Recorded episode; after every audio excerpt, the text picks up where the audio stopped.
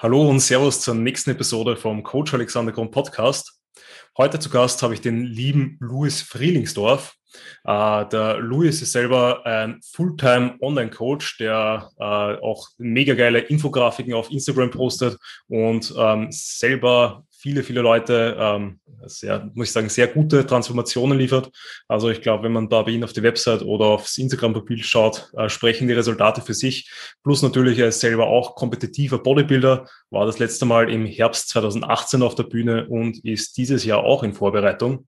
Aber bevor ich jetzt noch weiter über dich rede, Luis, ähm, für die Leute eben, die dich nicht kennen, was müssen die Leute von dir hören und wie hast du jetzt den Umzugsstress während der Prep gemanagt?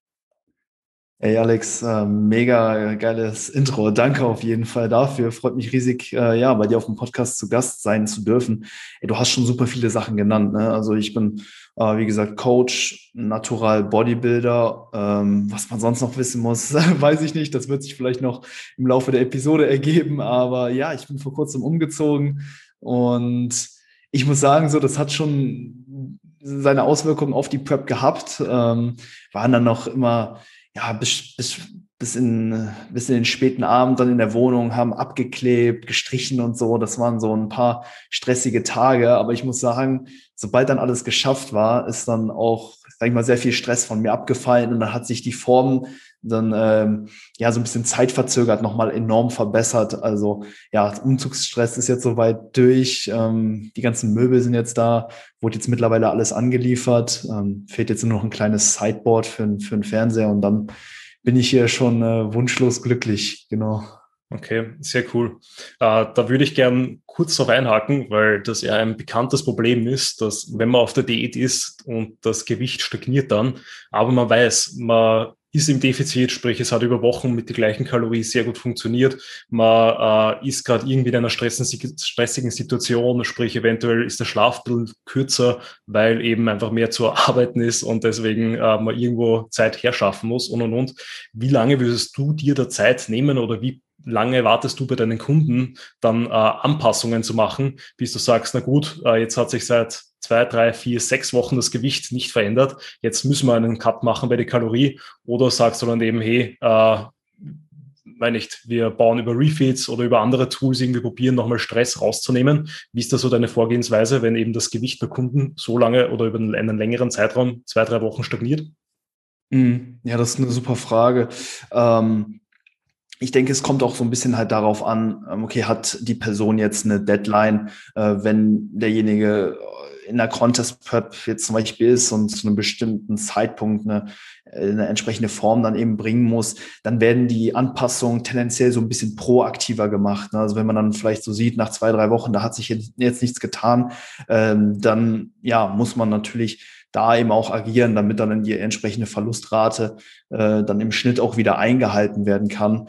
Wenn ähm, ja es jetzt vielleicht aber so aussieht, ey, die Person ähm, hat jetzt ähm, keinen festen Zeitpunkt, ähm, wo die Diät dann beendet sein muss oder so, dann kann man da potenziell auch mal ein bisschen länger warten, wenn man, wie du auch schon gesagt hast, wie du auch schon gesagt hast, die Gewissheit hat, dass man sich im Kaloriendefizit befindet. Denn ja, man bekommt halt auf der Waage auch nicht immer das angezeigt, was man halt erwartet. Ne? Vor allen Dingen ähm, im, im Kaloriendefizit. Ne?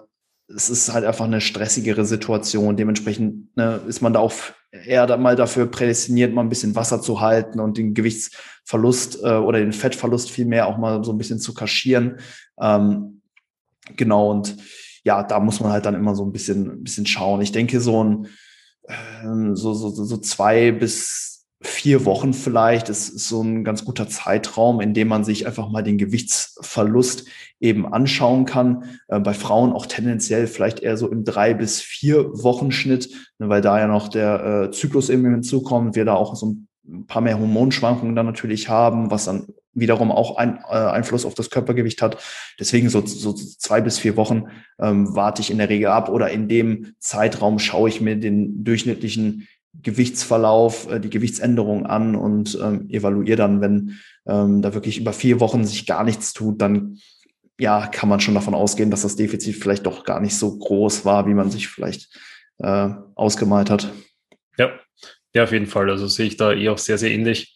Einfach, also hat mich jetzt nur interessiert, weil ich bei einer Kundin damals, also die hat jetzt selber noch, also noch einmal die Erfahrung gemacht gehabt, dass wenn die halt einfach Stress hat, also die pendelt dann auch hin und wieder eben von Deutschland, Österreich hin und her. Sprich, da kommt dann auch durchs Fliegen Stress dazu, plus halt natürlich Mealmanagement, plus wenn dann beispielsweise am Wochenende mehr Arbeit ansteht oder irgendwas hineinfällt, wodurch sie sich generell auch die Trainingseinheiten verschieben, dass das bei der dann sehr, sehr schnell und sehr, sehr oft der Fall ist, dass dann eben über ein, zwei Wochen das Gewicht steht.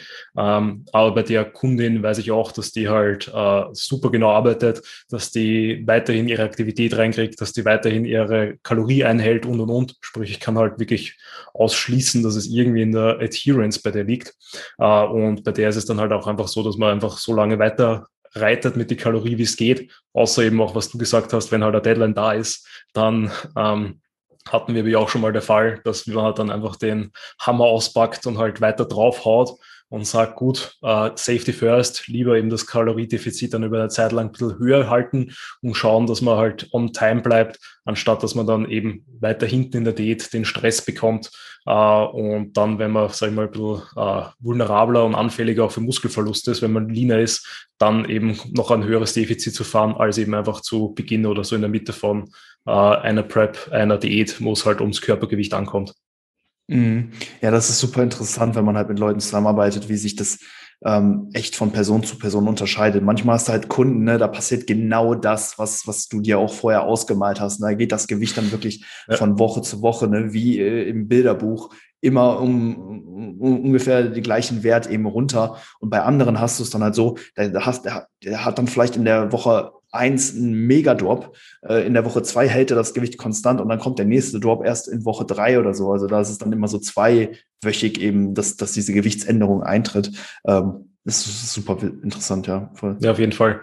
Wie ist das bei dir gerade bei der Prep? Weil ich kann bei mir selber gerade auch beobachten, ähm, dass ich derzeit alles, also durch Corona, sehr gut kontrollieren kann. Sprich, meine Meals sind wirklich fast immer um dieselbe Zeit. Von der äh, Mahlzeitengröße ändert sich auch so gut wie nie was. Ähm, dadurch, dass ich auch die Lebensmittel relativ ähnlich halte, ist auch der Salzgehalt mh, hm, relativ stabil und und und. Und dadurch ist bei mir halt auch wirklich das Gewicht so stabil, glaube ich, wie noch nie in der Diät. Ich meine, ich bin auch noch nicht so lean, dass ich mega Gewichtsschwankungen habe. Also ich reagiere äh, noch sehr, ähm, sagen wir mal, sehr positiv auf. Bist du jetzt äh, auch gerade am Preppen für, für den Herbst? Genau. Also ich bin, nice. ähm, ich habe letztes Jahr im, oder letztes Jahr, letztes Jahr auch begonnen gehabt und dann die Prep abgebrochen, weil Corona es dann zu unsicher war. Und eben, ich glaube jetzt Mitte Februar oder im Anfang März etc. circa ja genau, Mitte Februar haben wir mit der Prep begonnen, sind jetzt eh auch schon die ersten Kilo runter. Also, und wie du sagst, das läuft gerade einfach sehr, sehr angenehm und sehr, sehr locker. Wie ist das da bei dir? Eben vor allem am Anfang von der Prep und jetzt? Ähm, merkst du da auch, dass das bei dir sehr linear war oder sind da bei dir auch stärkere Schwankungen dabei?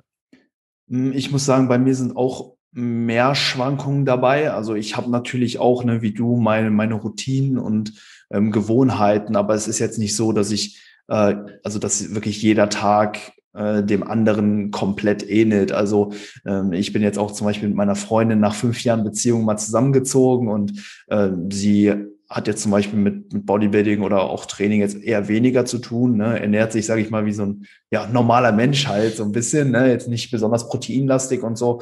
Und ähm, sie hat zum Beispiel auch ähm, ja, mal, mal Bock auch ne, mal von Tag zu Tag unterschiedliche Sachen zu essen. So, ich habe gerne meine Routinen, so vor allen Dingen äh, tagsüber pflege ich die. Ne? Ich stehe zum Beispiel meistens immer auf, esse dann vor dem Training immer mein Porridge und so. Da gibt's dann schon sehr, sehr viele ähm, ja, Dinge, die halt immer wieder auftreten, aber vor allen Dingen dann zum Beispiel die letzte Mahlzeit des Tages, da geht man halt auch dann, dann hin und, und kocht dann halt auch mal was zusammen und ähm, da muss ich sagen, da, da, da bestehen dann bei mir schon mehr Fluktuationen, was sich dann auch äh, im Gewicht auf jeden Fall auch widerspiegelt.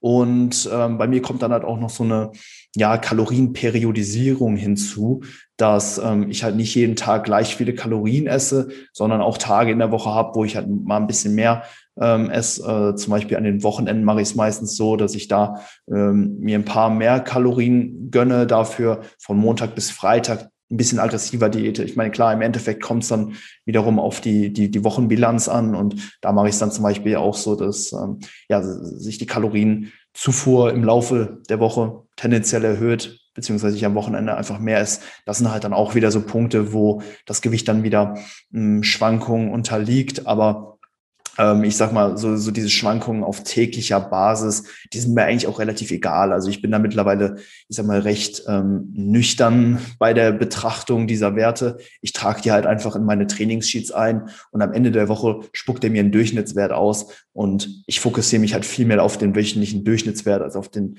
auf diese täglichen Weigh-ins. Deswegen ist es bei mir nicht ganz so äh, vorhersehbar immer, ähm, aber ähm, ja, ich sag mal, die Durchschnittswerte, die sagen einem eigentlich alles, was man wissen muss.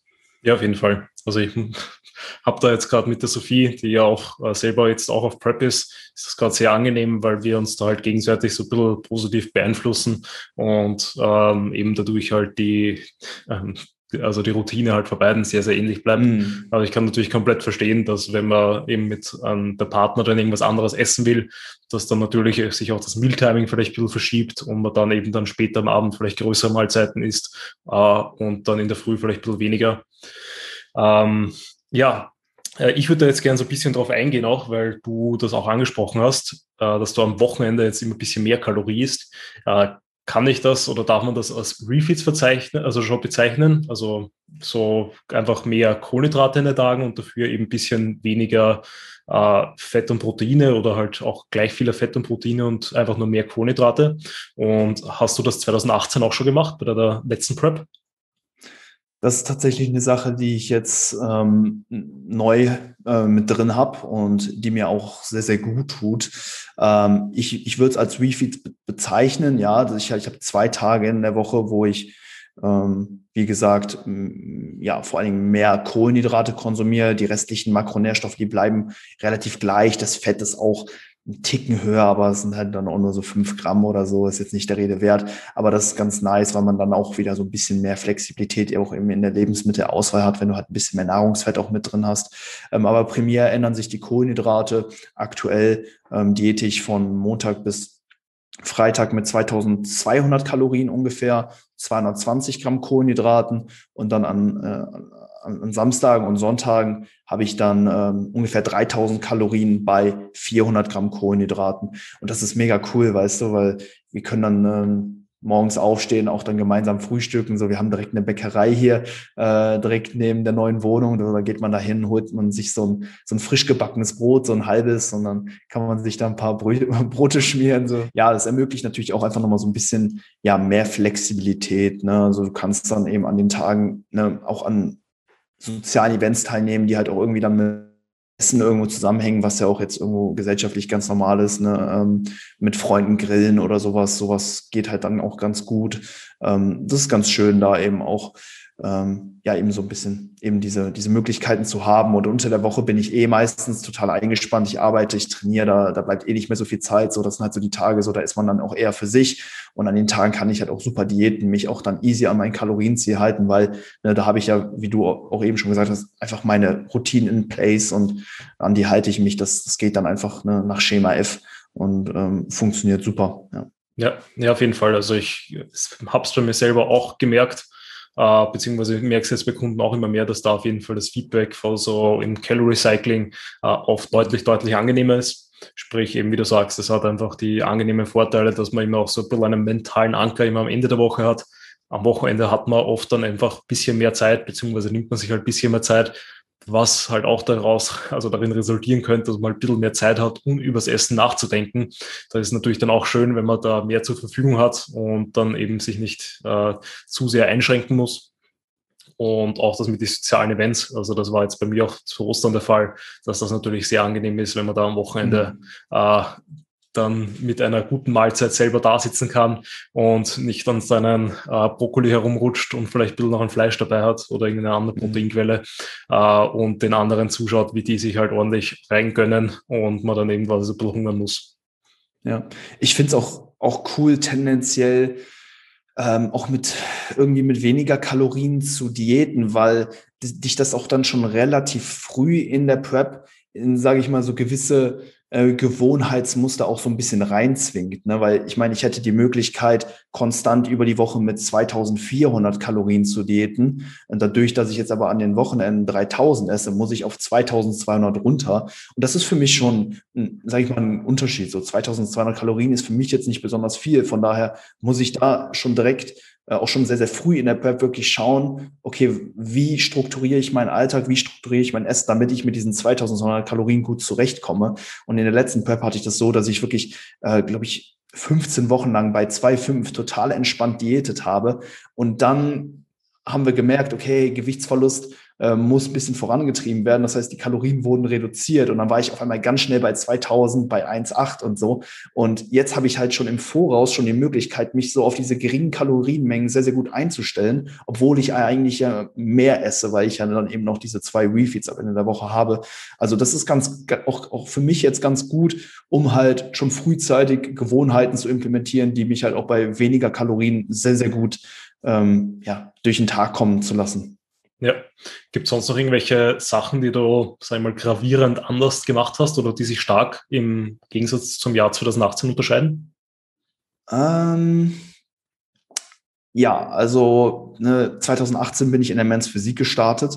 Ähm, da ähm, ja, ist es natürlich so, dass du nicht so eine so eine Härte brauchst wie im Bodybuilding. Also du, du kannst ten, du kannst dich tendenziell mit mehr Körperfett auf die Bühne stellen. Und ähm, jetzt soll es für mich halt eben auch auf die Bodybuilding-Bühne gehen. Das heißt, ich muss mit dem Körperfettanteil nochmal deutlich geringer ähm, gehen als damals 2018. Von daher war es für mich sehr, sehr wichtig, mich ähm, auch schon frühzeitig in eine sehr, sehr gute Ausgangslage für die kommende Prep zu bringen, weil beim letzten Mal ähm, habe ich meine also 2018 habe ich meine Prep mit 90 Kilo äh, begonnen und war dann am Ende bei 78 Kilo und habe auch ähm, diese 12 Kilo konstant in einem Go verloren. Also das waren dann, ich weiß nicht mehr genau, aber knapp 20 Diätwochen ungefähr. Und ja, jetzt habe ich es halt so gemacht, dass ich so eine Diät vor der Diät schon gemacht habe. Die war äh, Ende letzten Jahres. Ähm, die ging ungefähr so bis ähm, Anfang Oktober. Und da habe ich halt schon mal geguckt, hey, wie lean kann ich werden, ohne dass ich große Probleme bekomme, ohne dass ich jetzt merke, hey, ich habe Einbußen in der Trainingsperformance oder äh, mir geht's halt irgendwie konstant scheiße, ich bin hungrig und gestresst oder so. Und ne, wie, wie wenig Körperfett kann ich, ähm, was für ein Körperfettlevel kann ich da erreichen? Das war halt einfach so ein bisschen der Hintergrund und, und die lief auch wirklich sehr, sehr gut. Da habe ich schon eine richtig gute Form ähm, eben erreicht und mich hat auch schon frühzeitig, sage ich mal, so ein bisschen auf diese Existenz mit tendenziell weniger KFA eben auch schon so ein bisschen einstellen können. Und das das hat mir sehr, sehr gut getaugt. Das habe ich zum Beispiel 2018 äh, gar nicht gemacht. Da kam ich wirklich aus, aus dem Peak äh, im Aufbau, was ja wahrscheinlich auch sehr, sehr viele so machen. Ne? Die denken sich, okay, ich habe eine Bodybuilding-Meisterschaft dann und dann. Das heißt, ne, bis die Vorbereitung startet, versuche ich im, äh, in der Aufbauphase nochmal so viel Muskeln aufzubauen, wie es geht. Ist auch kein schlechter Gedanke. Ich meine, klar, wir brauchen am Ende die Muskelmasse, aber woran halt auch viele scheitern, ist dann eben auch die entsprechende Härte auf die Bühne zu bringen. Und das war mir persönlich halt sehr, sehr wichtig, dass die auf jeden Fall stimmt. Ähm, ähm, ich bin jetzt, denke ich, eh noch nicht so der Athlet, der jetzt mit der krassesten Muskelmasse oder so ähm, imponieren kann. Von daher muss ich so ein bisschen die Härtekarte auf jeden Fall auch ausspielen. Ne? Ich meine, klar, mittlerweile ist es im Natural Bodybuilding eh so, dass die Messlatte so hoch liegt. Du, du musst mit äh, Glutstreifen auf die Bühne kommen, um kompetitiv zu sein. So, da brauchen wir nicht drüber reden. Aber ähm, ich wollte auf jeden Fall schauen, dass ich ähm, eben auch ja, die, äh, eine, eine ordentliche Härte auf die Bühne bringe. Von daher habe ich halt eben auch im Voraus schon ähm, ja, mich darauf so ein bisschen vorbereitet, ne, eben auch mit weniger Körperfett dann eben auch gut zu funktionieren einfach. Ja, äh, wie tief bist du eben runtergegangen vom Körpergewicht her und äh, wie lange hast du jetzt dann Pause gehabt zwischen der äh, ersten Diätende quasi und quasi jetzt den zweiten Diät, also der, der richtigen Wettkampf-Prep, blöd gesagt, die du jetzt dann bis zur Wettkampfvorbereitung, sag ich mal, durchziehen wirst oder hast du da auch noch irgendwelche äh, Diet Breaks oder irgendwelche anderen Pausen äh, geplant oder eingebaut? Mhm.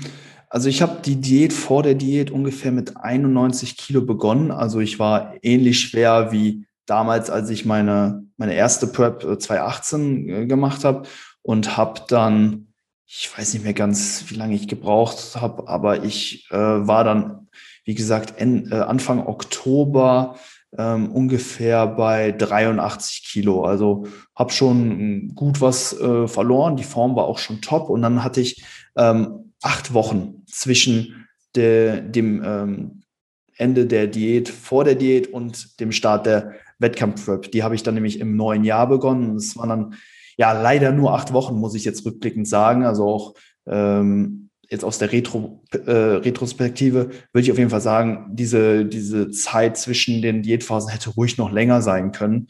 Ähm, aber gut, ähm, it is what it is. Ähm, aber ja, für alle, die vielleicht auch jetzt mal mit einer Diät vor der Diät arbeiten wollen, äh, da kann man sich schon ein bisschen mehr Zeit eben auch äh, ruhig noch einplanen. Genau, und in, in dem Zeitraum habe ich auch wieder ein bisschen äh, an Körpergewicht zugelegt. Ähm, das stand aber, ich sage mal, noch auf jeden Fall in Relation zu der ähm, zu der Ermüdung, äh, zu der Diätermüdung, die ich dann auch abgebaut habe. Ne, gegen Ende hat man halt schon so ein bisschen gemerkt, auch, auch wenn ich noch sehr, sehr gut funktioniert habe im Training und so, dass der Food Focus auch schon ein bisschen höher war. Ähm, und der hat sich dann auch sehr, sehr schnell eigentlich wieder abgebaut. Ähm, und dann, glaube ich, bin ich dann von 83 ungefähr auf ähm, 86 Kilo wieder hochgegangen innerhalb von acht Wochen und habe dann da ähm, ja die, die eigentliche Wettkampf-Prep dann begonnen und ähm, ja, befinde mich jetzt, glaube ich, seit, ich kann es gar nicht genau sagen, seit Anfang, seit Anfang des Jahres, also jetzt seit ja, vier Monaten jetzt äh, ja wieder in, wieder in der Prep und bin jetzt gerade um, äh, bei, bei 81, 82 Kilo rum. Ich ja. denke mal, dass ich noch ähm, ja so auf 86 bis 8, äh, Quatsch, 76 bis 78 Kilo ungefähr runter muss. Wo genau ich mich dann befinden werde, das wird man sehen. Ähm, aber das ist jetzt so ja das grobe Ziel. Der, der erste Wettkampf ist jetzt auch schon in sieben Wochen. Es wird so ein kleiner Warm-up-Wettkampf sein bei der INBA in den Niederlanden. Und dann folgen Wettkämpfe im zwei bis drei Wochen Rhythmus. Und dann möchte ich die Wettkampfsaison dann tatsächlich in 14 Wochen ähm, erst dann abschließen und dann wirklich da bei der deutschen Meisterschaft der GNBF dann auch meine Bestform dann auf die Bühne bringen. Also bis dahin ist noch ein bisschen Zeit, aber der erste Wettkampf steht schon fast vor der Haustür, würde ich sagen. Ja, ja voll. Also ähm, so, ich probiere da jetzt mal überall ein bisschen einzuhaken. Und zwar die Diät vor der Diät, das finde ich eigentlich auch einen coolen Zugang. Ähm, ist, mhm. glaube ich, nicht für jeden geeignet, äh, zumindest aus meiner Erfahrung, weil man da sehr aufpassen muss, quasi, wann man davor macht. Also ich habe eben vor meiner Prep 2020 auch im Jahr 2019 quasi vor November beziehungsweise vor Oktober bis äh, Dezember so circa, also ein bisschen mehr als acht Wochen, eben auch noch einen Minicut gemacht, um dort quasi auch dann die Ausgangslage zu verbessern. Habe dann auch eben das äh, Gewicht sehr, sehr gut eigentlich sogar gehalten bis eben Prep-Start und bin dann eben auch so mit um die 90 Kilo oder sowas dann äh, eben im, genau vor einem Jahr eigentlich, also im April 2020 in die Prep gegangen. Und wie du sagst, also es ist schon auch sehr, sehr angenehm, wenn man dann etwas leaner in die Prep startet, weil man da auch schon einfach die Gewohnheiten schon, sag ich mal, Monate vor der eigentlichen Date vielleicht aufbaut. Da kommt es halt darauf an, wie man so der Typ ist. Da habe ich für mich so ein bisschen herausgefunden. Ich finde das halt schon sehr angenehm, quasi dann noch sehr flexibel und sehr locker alles angehen zu können. Und da diese Phase zwischen Minicut und Prep-Start war, ähm, ja, ich meine, ich habe damit natürlich gut umgehen können. Auch der Prep war dann eigentlich kein richtiges Problem. Aber ich habe halt auch einfach gemerkt, dass der Food-Fokus bei mir in dem Zeitraum, obwohl ich eben noch nicht so lean war, äh, doch sehr vorhanden war. Und mhm. generell ich dann auch so ein bisschen natürlich begonnen habe, äh, mache sozialen Events äh, mit doppelt zu überlegen, gehe ich dorthin. Und wenn dann natürlich sehr, sehr viele Vorkehrungen zu treffen, dass da halt dann auch keine Ausrutscher passieren äh, und dass da alles passt, weil es soll ja eben nicht so sein, dass du diätest und dann in diesen Diet Break, also ähm, wie lange dieser Zeitraum auch ist. Also bei dir waren es acht Wochen, bei mir waren es dann vier Monate, also eben so 16 Wochen. Ähm, da will man ja dann natürlich nicht das ganze Gewicht, was man dann davor schon abgenommen hat, wieder drauf essen. Ja. Ähm, und ich habe da letztens auch mit dem äh, Freddy einen Podcast gehabt äh, und der hat es ja auch sehr ähnlich gemacht und der hat auch die sehr, sehr ähnlichen Ansichten und hat das mehr oder weniger auch eins zu eins so wiedergegeben und da muss ich ja noch zustimmen und dir auch zustimmen. Ich glaube, wenn man da runter diätet bis zu diesem Zeitpunkt, wo die Diät hart werden würde, sprich, wo man eben merkt, hey, Food Focus kommt so langsam, Diäterscheinungen vielleicht im Training, dass das ein bisschen härter wird und und und, dass das quasi dann eigentlich ein guter Zeitpunkt ist, vielleicht eben dort dann zu reversen, wieder schauen, dass man das Gewicht haltet, beziehungsweise eben äh, bin ich der Fan davon, dann eben die Kalorie weiter ausbaut und halt bisschen ein Körpergewicht äh, auch wieder zuzunehmen, dass man dann eben zur Diät dann wirklich auch wieder frisch ist und ähm, ohne Ermüdung dann in die eigentliche Prep starten kann, beziehungsweise ohne irgendwelche anderen Diätnebenwirkungen, weil man muss halt sagen, die Prep äh, wird halt trotzdem mindestens wahrscheinlich 22 Wochen plus dauern, äh, obwohl man eine Date vor der Date gehabt hat. Mhm. Äh, sprich, von dem her, wenn man dann eben schon mit Diäterscheinungen äh, oder im Food Focus in die Prep reingeht, wären das halt dann 26, also 22 oder längere Wochen voraussichtlich, äh, die dann vielleicht nicht mehr so angenehm am Ende werden. Ja, absolut. Also wie man diese Phase davor gestaltet, ist sehr, sehr relevant. Ähm, erstmal natürlich, wie du gesagt hast, wie lange man die halt macht, ne? wann man dann auch irgendwo, wo die Reißleine zieht und ähm, vor allem auch, was für Maßnahmen man vielleicht in der Diät vor der Diät ergreift, weil ähm, viele arbeiten ja dann auch schon direkt von Tag eins vielleicht mit einem sehr, sehr hohen Schrittepensum, mit sehr, sehr viel Restriktion, mit wirklich penibelstem Tracken, dann eventuell auch schon ne, mit Isolation von äh, sozialen Events und so weiter. Ähm, das ist natürlich auch irgendwo dann immer äh, in Relation zu dem Zustand irgendwo zu sehen, weil ich sehe es halt auch ganz oft, ne, dass wenn man sich halt so in so einer ja, Fettverlustphase irgendwo befindet, dann, ähm, dass man da auch, sage ich mal, mit einem ziemlichen Tunnelblick auch irgendwie durchgeht und ähm, dann auch oft gar nicht so gut einschätzen kann, ey, wie geht's mir eigentlich gerade, weil man halt komplett dieses, äh, diesen Kontrast verliert. Ne? Also man ist dann halt eben in der Diät und macht dann vielleicht seine 15, 20.000 Schritte pro Tag und man kommt ja irgendwie mit den Kalorien zurecht, aber die Maßnahmen, die dir diese Existenz ermöglichen, die sind halt teilweise expon also sehr, sehr hoch. Ne? Und da muss man halt eben auch mal schauen, okay, wie, wie stark musst du jetzt schon aufs Gaspedal drücken, um die entsprechenden Fortschritte zu erreichen. Und genau deswegen denke ich auch, dass man da in der äh, Diät vor der Diät vorsichtig sein muss, da vielleicht auch nicht schon zu früh zu viel Pulver zu verschießen, was einem dann wiederum in der tatsächlichen Prep dann vielleicht auch fehlen kann. Ne? Ja, ja, auf jeden Fall. Also man will ja, während der Prep sag ich mal, noch viele Tools zur Verfügung haben. Eben wie du gesagt hast, man will Aktivität ausbauen können, man will Cardio ausbauen können, eben wenn man das nicht zur Aktivität extra zählt. Ähm, mhm. Man will beispielsweise das Defizit auch noch über die Kalorie angenehm verringern können, ohne dass da dann plötzlich überhaupt keine Carbs mehr oder überhaupt kein Fett mehr da ist. Ähm, das, darauf muss man schon achten. Und eben, also ich glaube, das ist von Person zu Person halt extrem unterschiedlich weil ich habe auch einen Kunden, den wollte ich eigentlich auch im Herbst vorbereiten, aber also für den Herbst vorbereiten, aber dadurch, dass die AMBF Sommermeisterschaft, so was, ich hatte einen Kunden, den wollte ich für die Sommermeisterschaft eben AMBF GmbF vorbereiten, aber die AMBF ist abgesagt und die GmbF ist jetzt die deutsche Meisterschaft, also nur äh, für deutsche Staatsbürger, mhm. sprich, das heißt, da kann nicht teilnehmen, habe ich den jetzt auch auf den Herbst verschieben müssen.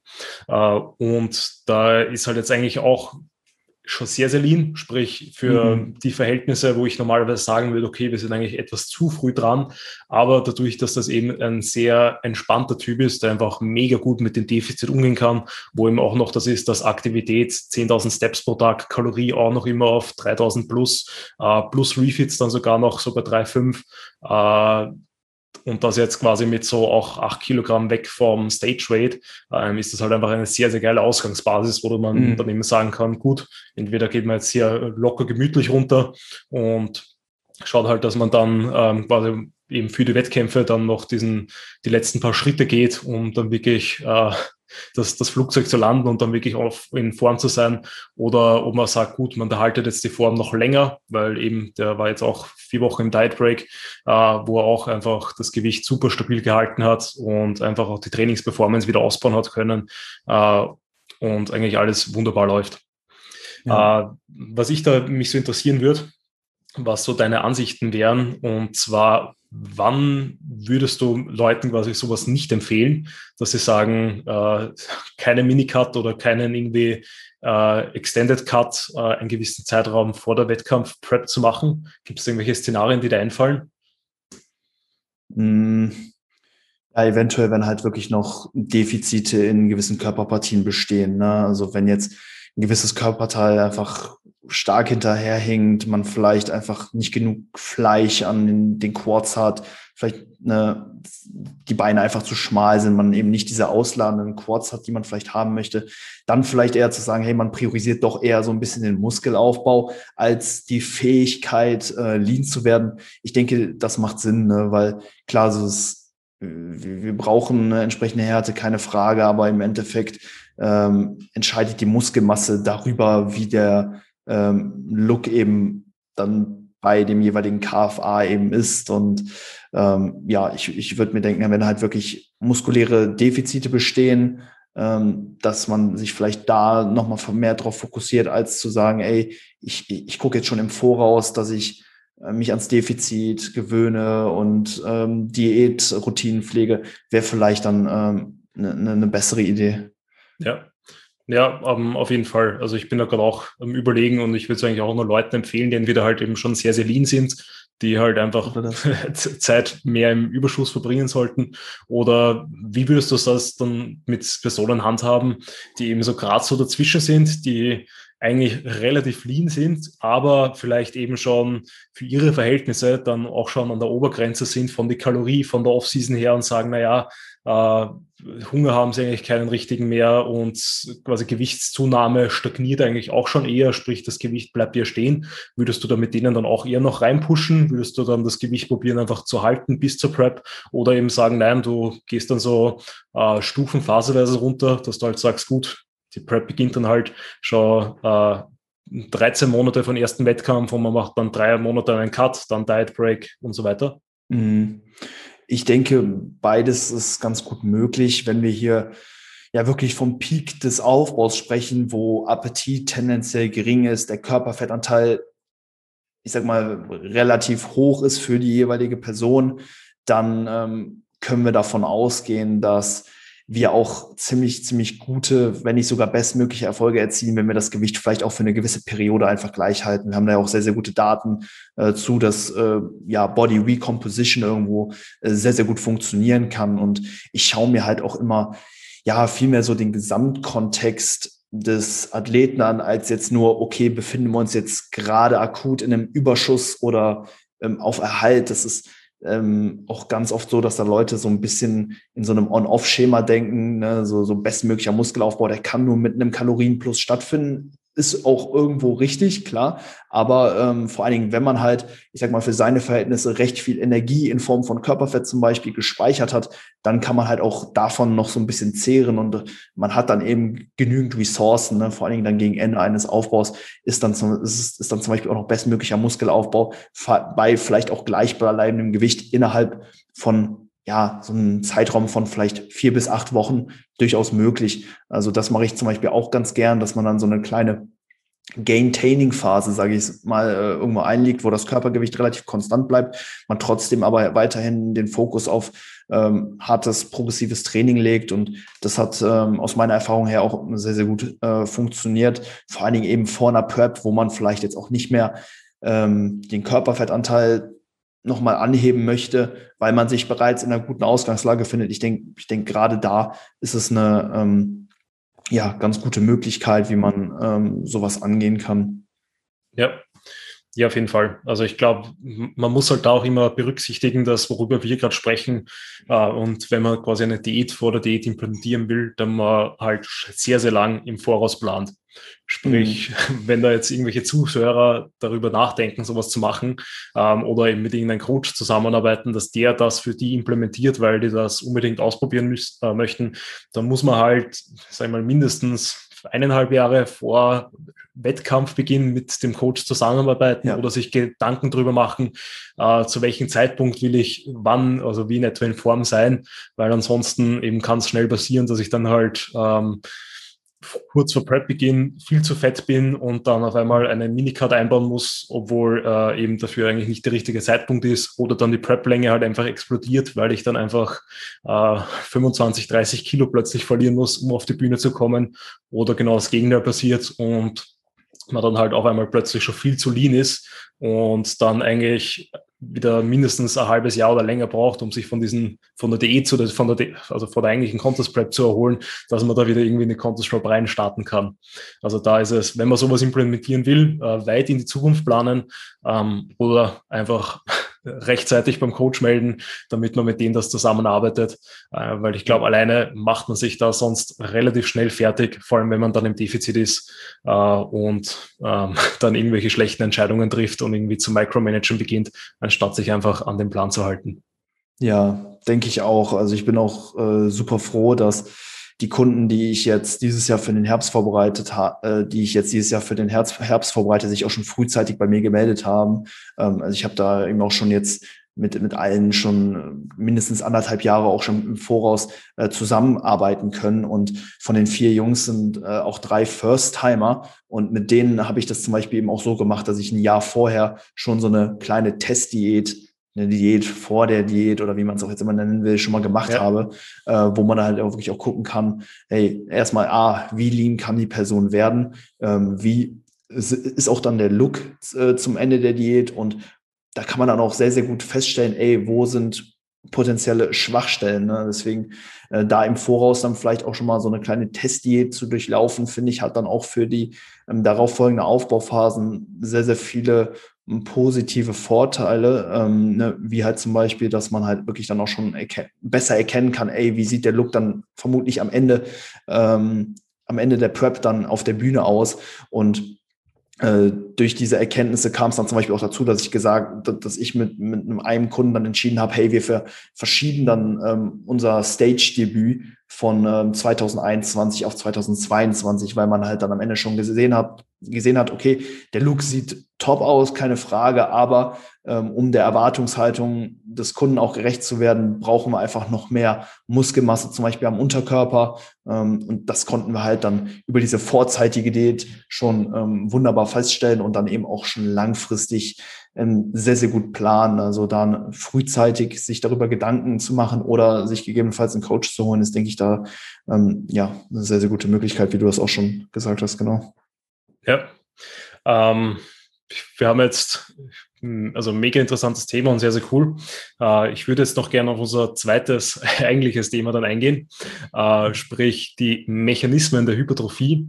Äh, bin ich darauf aufmerksam gekommen, einerseits, weil gerade eben bei der Strength Coach Ausbildung beim ähm, Andi, glaube ich, gerade auch Anatomie und generell einfach allgemein Hypertrophie gerade wieder unterrichtet wird und ich darüber auch wieder mehr Informationen bekommen habe. Andererseits eben auch wieder über dich, übers Profil so dran erinnert worden bin plus auch noch über das Buch von Freddy. Da habe ich, bin ja. ich auch gerade über das Kapitel gelesen. Ähm, äh, ja, Luis, würdest du uns mal erzählen, welche Arten gibt es quasi, um einen Hypertrophie-Reiz auszulösen, dass sich der Muskel quasi adaptiert? Mhm. Also in Bezug auf Krafttraining werden da so drei Mechanismen diskutiert.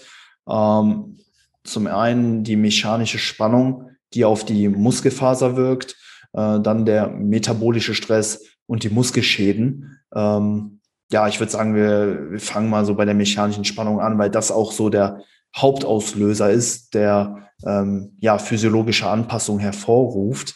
Und ja, die, äh, die mechanische Spannung ist einerseits eben abhängig vom, ähm, ja, vom Ausmaß und von der Dauer der mechanischen Spannung. Also klar, so wenn wir jetzt einen Satz und ein Arbeitsgewicht haben, wo wir 100 Kilo bewegen im Vergleich zu 50 Kilo, dann ist natürlich die mechanische Spannung mit den 100 Kilo höher. Aber wenn wir uns jetzt den gesamten Arbeitssatz betrachten, dann werden ja mit den 50 Kilo mehr Wiederholungen wieder äh, absolviert als jetzt mit 100 Kilo. Von daher muss man eben sich auch noch das Ausmaß anschauen. Also die mechanische Spannung ist nicht alleinig abhängig irgendwie vom Trainingsgewicht, sondern eben auch von der Dauer der Belastung, der Time under Tension oder wie man es auch nennen will. Ähm, genau, das ist so ja der Hauptauslöser. Jetzt kommen noch ja, metabolische Faktoren und äh, und eben auch noch diese Muskelschäden eben ins Spiel. Metabolischer Stress, ganz kurz erklärt, das ist äh, die, sind die Anhäufungen von äh, Stoffwechselprodukten, so Sachen wie Laktat, ähm, positiv geladene Wasserstoffatome, anorganisches Phosphat und da gibt es noch ganz, ganz viele weitere. Ähm, aber äh, die lagern sich ähm, eben im, im Blut ab und ähm, und ja, sorgen darüber eben für ja, eine vermehrte Zellschwellung. Ich denke, das kennt jeder so. Der, der Muskel schwillt halt eben an, vor allen Dingen bei Sätzen mit ähm, vielen Wiederholungen oder kurzen Satzpausen. Ne, dann kommt es eben da äh, zu einer vermehrten Anhäufung von äh, metabolischem Stress und dementsprechend ne, zu, ja, zu, zu Zellschwellung eben ähm, oder eben zum Pump, äh, wie die meisten es wahrscheinlich klassifizieren würden. Ähm, das ist so ein weiterer Signalweg. Und dann gibt's halt noch die Muskelschäden. Ähm, ja, kann man objektiv über ähm, die Kreatinkinasewerte im Blut messen. Ich denke, das ist für die viele schwer greifbar. Deswegen kann man da, sagen wir, auch subjektive Marker heranziehen, wie halt eben den Muskelkater. Und ähm, ja, die scheint, der scheint auch irgendwo ich sag mal, positive Vorteile auf den Muskelaufbau zu haben. Ähm, ja, es ist, ähm, magst du mir vielleicht nochmal irgendwie eine Zwischenfrage stellen? Das ist ein bisschen, ja, ja. Ähm, ja. Gerne, also du brauchst da jetzt nicht dann dein ganzes Wissen runterbeten. Ähm, finde ich eben sehr, sehr interessant und ähm, ich würde da einerseits also quasi um das kurz einmal zusammenzufassen und runterzubrechen, mhm. es gibt so drei äh, derzeit Mechanismen, die man da äh, heranzieht oder wo man glaubt, dass die eben den Hypertrophie-Reiz auslösen, äh, sprich eben die mechanische Spannung, dann eben der metabolische Stress und die Muskelschäden. Ähm, meine erste Frage wäre da ähm, einerseits, Du hast ja auch gesagt, bei der mechanischen Spannung, das ist das irgendwie so dieser Hauptreiz ist. Äh, wie stellst du da dann bei der Trainingseinheit sicher, dass der äh, da ist, dass du sagst, gut, ähm, die, äh, die, die Spannung auf den Muskel, auf die Zelle ist dann wirklich ausreichend gegeben durch einen Satz. Wann weißt du quasi, dass das bei einem Satz passiert ist, beziehungsweise welche Vorgaben gibst du da den Kunden, um ähm, das sicherzustellen? Ja. Super, danke dir. Ja, das, das Thema ist mega komplex, deswegen äh, hätte ich wahrscheinlich irgendwie immer äh, ja noch weiter erzählen können. Auf jeden Fall, also man kommt dann vom Hundertste ins Tausendste, also da gerne ähm, einfach Perfekt. aufhören zu reden, wenn du fertig bist und dann wird von mir die nächste Frage kommen und dann werde ich einhaken. Wunderbar. Bester Podcast-Host hier. Ähm, nee, also mechanische Spannung, genau wie du gesagt hast, super wichtig für, für den Muskelaufbau. Und ähm, ja, äh, die mechanische Spannung, die wirkt eben auf die Muskelfasern.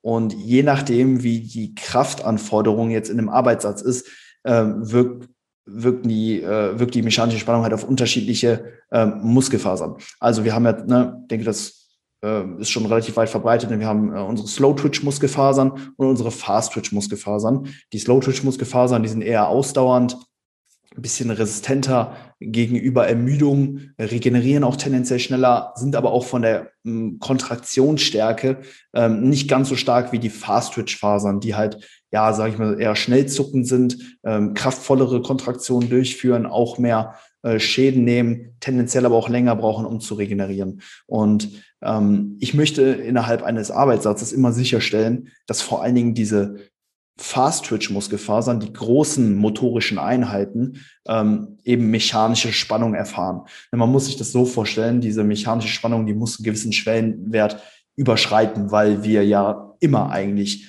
einer gewissen mechanischen Spannung irgendwo ausgesetzt sind, weil die Schwerkraft ja immer auf uns wirkt. Dass das jetzt keine äh, robuste Hypertrophie äh, hervorruft, das haben wir, glaube ich, alle schon gemerkt. Deswegen, wir brauchen ein gewisses Ausmaß äh, an mechanischer Spannung.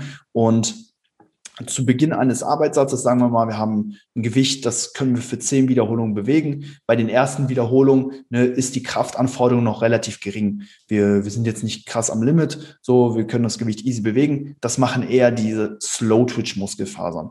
Und je näher wir dann an unser Limit kommen, je näher wir uns dem Muskelversagen irgendwo annähern, je mehr äh, oder desto mehr ähm, große motorischen Ein große motorischen Ein motorische Einheiten, äh, große ähm, äh, schnellzuckende Muskelfasern müssen rekrutiert werden, um die Kraftanforderungen überwinden zu können. Das heißt, innerhalb eines Arbeitssatzes ist es wichtig, dass wir den lokalen Muskel nah an sein Versagen bringen, damit vor allen Dingen eben diese großen motorischen Einheiten, die Fast-Twitch-Fasern, eine entsprechende mechanische Spannung überhaupt erfahren, weil sie halt erst ne, gegen Ende rekrutiert werden und dementsprechend auch ähm, ja, wachsen, weil ja. ne, im Vergleich zu den Slow-Twitch-Fasern haben die Fast-Twitch-Fasern einfach ein größeres Wachstumspotenzial und das wollen wir eben ausschöpfen. Deswegen ähm, ist hier ne, die relative Intensität irgendwo auch das Stichwort, die Nähe zum lokalen Muskelversagen und die sollte, ich sag mal, mindestens bei vier Reps in Reserve bei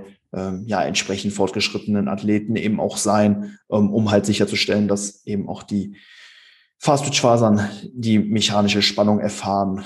Genau. Ja, genau. Also ich glaube, du hast das jetzt eher sehr, sehr schön beschrieben, dass man quasi ähm, irgendwie die mechanische Spannung auf die Muskelfasern bekommen will, sprich ähm, irgendwie effektive Wiederholungen für diese Muskelfasern haben möchte und das eher so die letzten sind, ähm, wenn es Richtung Muskelversagen geht. Ähm, einfach nur, weil, wie du auch schon so schön erwähnt hast, umso schwerer das Gewicht ist und umso mehr man sich, sage ich mal, anstrengen muss, desto eher werden diese schnell zuckenden Muskelfasern dann dazugeschalten und umso ähm, eher trifft man diese Muskelfaser eben mit dem stärkeren Hypertrophiepotenzial. Deswegen ist es ja auch so schön, ähm, dass man im Bereich vor sag ich mal, äh, eigentlich von einer Wiederholung bis 30 plus ja eigentlich trainieren kann äh, und den Hypertrophie-Reiz eigentlich über alle Wiederholungsbereiche auslösen kann. Ähm, einfach weil die mechanische Spannung, eben diese Last, die man da über das Gewicht dann auf den Muskel bringt, über diese effektiven Wiederholungen, ähm, nicht nur vom absoluten Gewicht äh, abhängig ist, sondern eben einfach von der äh, Dauer der Belastung, von der Intensität der Belastung und eben eher so niedrige Wiederholungen, die man halt mit höherem Gewicht macht, haben halt einfach den Vorteil, dass man früher diese effektiven Wiederholungen, äh, also genau diese effektiven Wiederholungen ähm, absolviert. Sprich, man muss halt nicht so viele Wiederholungen machen, um dran zu gehen, muss dann natürlich auch aufpassen, dass die Intensität nicht insgesamt zu hoch ist, weil die dann, äh, wenn man schwere Gewichte bewegt, das natürlich fürs ganze System auch irgendwie äh, schadend ist und jetzt nicht nur für Muskel. Und andererseits, glaube ich, kann man darüber dann auch gut ableiten, ist umso mehr Wiederholungen man macht, umso näher muss man halt dann ins, ans Muskelversagen gehen, einfach um sicherzustellen, dass der Muskel halt wirklich ähm, alle Muskelfasern, die er zur Verfügung hat, äh, dass er die auch rekrutiert, um eben diese ähm, Gewicht ähm, zu überwinden, sprich, dass der dann noch diese letzten Wiederholungen noch wirklich macht und darüber dann erst auch der eigentliche Reiz oder der, der richtige Hypertrophie-Reiz ausgelöst wird. Ja, super. Genau, finde ich super, dass du da noch die äh, Wiederholungsbereich mit einbezogen hast. Ne? Denn ähm, wenn wir halt natürlich ein entsprechendes Arbeitsgewicht wählen, was ähm, vielleicht schon 80 Prozent des One Repetition Maximums entspricht, da werden halt direkt von der ersten Wiederholung an alle motorischen, alle motorischen Einheiten direkt schon rekrutiert und die ähm, ja, Fast-Twitch-Fasern erfahren dann eben auch direkt von der ersten Wiederholung an schon die mechanische Spannung. Das ist halt bei, ähm, ja, ich sag mal, Higher Websets oder einem geringeren Trainingsgewicht eben ein bisschen anders. Da ist es dann eben wichtig, ne, wie du schon gesagt hast, dass dann eben auch ähm, nah am Muskelversagen trainiert wird, damit dann vor allen Dingen auch gegen Ende des Satzes dann die Fast-Twitch-Fasern dann eben auch aktiviert werden und Spannung erfahren. Genau. Ähm, Natürlich äh, reicht da meistens dann nicht einer Satz, sondern um den Muskel irgendwie zu reizen, mhm. braucht man äh, gewisses Volumen, sprich eine gewisse Anzahl von Sätzen, die man absolviert. Äh, wie legst du dann bei dir beim Programming darauf den Fokus, dass du quasi eben dann sicherstellst, dass du äh, die diversen ähm, Wiederholungsbereiche einerseits aufbaust und wenn du sagst, diese mechanische Spannung ist die Haupthypertrophieart, wie legst du da dann eben auch wie gesagt, wie, wie stellst du beim Programming das sicher, dass da quasi äh, die, Hypertrophie auch gegeben ist? Welche Vorgaben gibt es da von dir? Mhm. Ja, also das mit, mit, dem, mit den Satzanzahlen, das ist eine super individuelle Sache. Ähm, merkt man halt auch, ne, wenn du halt mit einer Vielzahl von Athleten zusammenarbeitest, dass Leute all over the place sind. Also da gibt es welche, die arbeiten mit acht Sätzen pro Muskel pro Woche, machen damit wirklich sehr, sehr gute Fortschritte. Andere brauchen für den Muskel potenziell auch mal 30 Sätze oder, oder können 30 Sätze vertragen, denn wir haben hier auch eine ganz ähm, stabile Dosis-Wirkungsbeziehung. Also je mehr wir für einen Muskel eben auch äh, machen, beziehungsweise je mehr mechanische Spannung wir hervorrufen, desto mehr äh, wächst er auch bis zu einem gewissen Punkt. Irgendwann kann er halt auch nicht mehr regenerieren und dann werden halt alle Ressourcen in den Regenerationsprozess gesteckt und es bleibt halt nichts mehr für den letztendlichen Adaptionsprozess ähm, übrig. Das wäre dann so ein Punkt, wo man dann sagt, ey, hier führt dann mehr Arbeit zu schlechteren Fortschritten. Das wird irgendwann eben auch zwangsläufig eintreffen. Ähm, aber ja, man kann da, wie gesagt, in einer doch relativ breiten Spanne ähm, gute Erfolge erzielen. Und ähm, ich beziehe mich immer da auf, sage ich mal, meine Erfahrungswerte, die ich mit meinem Klientel, ähm, sage ich mal, ja, so bisher für effektiv ähm, erachtet habe. Ähm, damals, als ich so angefangen habe zu coachen und halt noch nicht diese Erfahrungswerte habe, hatte, da habe ich mich halt ähm, auf die, ähm, auf den wissenschaftlich erprobten Schnitt halt berufen. Und da gibt's ja sehr schöne Untersuchungen von Schönfeld, die halt besagen, ne, so 10 bis 20 harte Arbeitssätze pro Muskel pro Woche ähm, sind ausreichend, um wirklich ja bei fast allen Leistungsständen ähm, sehr, sehr robuste Hypertrophie hervorzurufen. Jetzt mittlerweile ja, habe ich da, ähm, sag ich mal, eben auch meine eigenen Datensätze eben auch sammeln können und muss sagen, dass ich mich immer noch größtenteils in dieser Range äh, befinde. Mal hier, mal ein bisschen mehr, mal ein bisschen weniger, je nachdem, ähm, wo der Kunde sich auch vorher bewegt hat, wie er damit zurechtgekommen ist ähm, passt man das Ganze vielleicht nochmal ein bisschen nach oben und nach unten an. Und dann geht es halt auch viel mehr darum, den optimalen Trainingsumfang, das optimale Trainingsvolumen äh, im Laufe der Zeit zu evaluieren. Also klar, so man, kann natürlich im Vorhinein viel darüber nachdenken, okay, was ist jetzt der optimale Trainingsstress? Aber das findest du eigentlich nur heraus, wenn du es halt wirklich ähm, ja, ausprobierst, ähm, evaluierst, dir das Feedback einholst, schaust, wie die Progression ist, wie die Ermüdungsmarker sich verhalten. Und dann kann man halt im Laufe der Zeit sehr, sehr genau sagen, hey, das ist ein, ein guter Bereich, mit dem wir auf jeden Fall ähm, ja, berechenbare Hypertrophiefortschritte ver verzeichnen können. Ja, auf jeden Fall. Also ich glaube, es macht, also es ist nicht verkehrt, einfach mal da so irgendwie beim Mittelwert zu beginnen und quasi einfach mal nicht davon ausgeht, dass man irgendwie ein genetischer Ausreißer ist, mhm. der enorm viel oder enorm wenig Volumen vertragt. Ich glaube, normalerweise, wenn man schon ein paar Jahre trainiert, ähm, dann hat man das herausgefunden. Sprich, wenn ich nach einem Satz Bankdrücken dann plötzlich die Brust schon so dicht ist, dass ich dann einen Leistungsabfall von äh, mehreren Kilos habe, auch wenn ich nicht bis zum Muskelversagen gehe, ähm, dann ist das natürlich dann ein Indiz dafür, beziehungsweise so kommt man ja dann eh drauf, dass man vielleicht eher weniger Volumen verträgt, vor allem wenn die, der Hypertrophie-Effekt der gleiche ist.